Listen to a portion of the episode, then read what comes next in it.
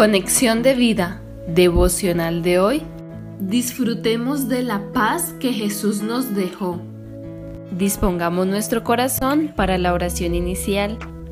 Señor, deseo la paz en mis relaciones con otras personas. Por eso te pido que mantengas mis pensamientos y mi confianza puestas en ti. Siempre habrá conflictos en el mundo pero como hijo tuyo me has llamado a ser un agente de paz en mi familia, comunidad e iglesia. Esa paz que tú, Señor Jesús, me diste con la presencia de tu Espíritu en mi corazón. Lléname de tu paz. En Cristo Jesús. Amén. Ahora leamos la palabra de Dios. Isaías capítulo 26 versículos 1 al 3. En aquel día cantarán este cántico en tierra de Judá. Fuerte ciudad tenemos, salvación puso Dios por muros y antemuro. Abrid las puertas y entrará la gente justa, guardadora de verdades. Tú guardarás en completa paz a aquel cuyo pensamiento en ti persevera, porque en ti ha confiado.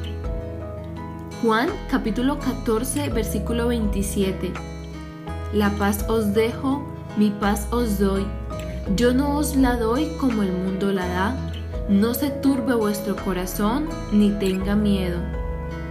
La reflexión de hoy nos dice, la porción bíblica de Isaías nos habla de una ciudad fortificada porque Dios ha puesto la salvación como muros y antemuros una ciudad abierta para un pueblo justo que ha guardado la fidelidad, aquella en la que están los que han afianzado su mente o pensamiento en Dios y están guardados en completa paz. Qué difícil es en estos tiempos encontrar paz. Donde quiera que vayamos hay discordias, pleitos, guerras, etc. Quizás este pasaje nos muestra el conflicto que existe entre dos mundos, el de los justos y el de los impíos. Estos mundos a veces se superponen, pero no pueden coincidir porque la rectitud es el camino de los justos, mientras que la del impío es la iniquidad porque su corazón está lejos de Dios. Como dice el Salmo 10.4, el malo por la altivez de su rostro no busca a Dios, no hay Dios en ninguno de sus pensamientos. No obstante, la completa paz que tienen los justos es consolidada por Dios. Dice Isaías 26:12, Jehová, tú nos darás paz, porque también hiciste en nosotros todas nuestras obras.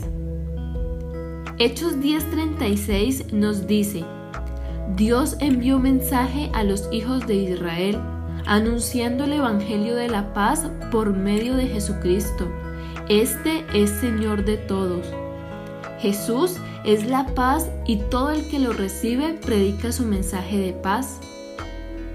Los creyentes estamos llamados a vivir en paz. Hay dos palabras claves en el versículo de Isaías, perseverar y confiar. Algo que roba nuestra paz es el pecado. Para poder ser portadores de paz necesitamos en primer lugar estar en paz con Dios.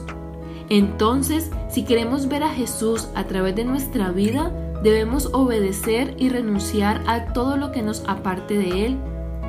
Vivir en santidad armoniza con vivir en paz. Una verdadera relación con Dios nos conducirá a una correcta relación con otros. Recordemos lo que dice Hebreos 12:14. Seguid la paz con todos y la santidad, sin la cual nadie verá al Señor.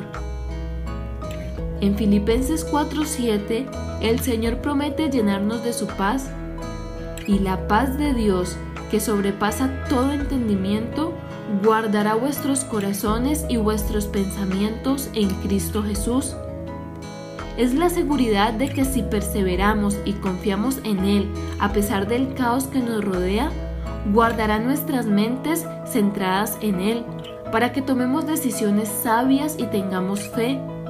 Por eso no debemos desesperarnos, sino permanecer en su camino teniendo paz en nuestro corazón. Recordemos que la paz es un fruto del Espíritu Santo que debemos disfrutar independientemente de las circunstancias. Visítanos en www.conexiondevida.org. Descarga nuestras aplicaciones móviles y síguenos en nuestras redes sociales